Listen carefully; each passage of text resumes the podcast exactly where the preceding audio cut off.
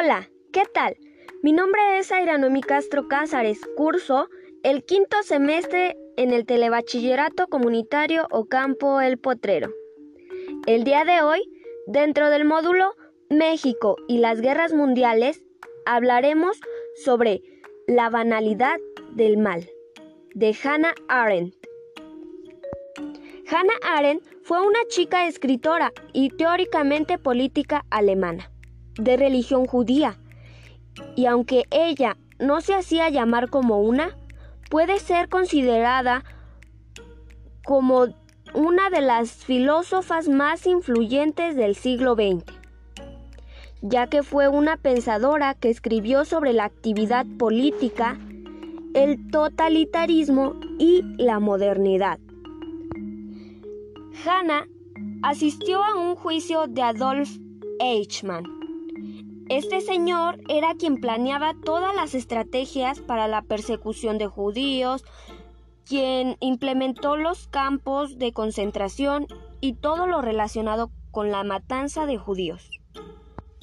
Arendt era señalada frecuentemente por ella tener orígenes judíos y defender al actor principal de las muertes de judíos.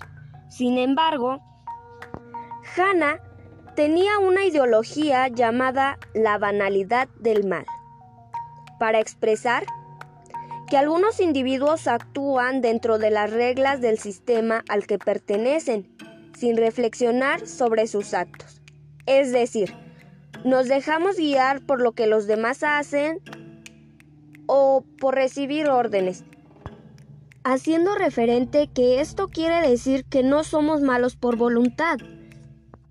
Y es cierto, yo creo que todos en algún momento hemos sido cómplices o recibido órdenes de X persona para hacer el mal. Recuerdo que hace algunos años atrás yo no tenía conocimiento sobre pues, lo que hacía, ya que era muy joven de edad. Eh, cursaba el segundo grado en la primaria. Y las chicas con las que yo me juntaba en ese tiempo, pues eran mis amigas, me metieron una idea absurda en la cual me hacía pensar que la otra compañera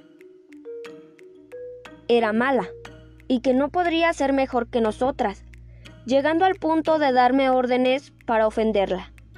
Como comenté hace un momento, pues yo no tenía el conocimiento del daño que causaba a esa persona con el simple hecho de decirle cosas que probablemente ni eran ciertas. La ideología de Hannah me parece interesante, porque con esta pequeña palabra se entran en grandes controversias y en pensamientos encontrados.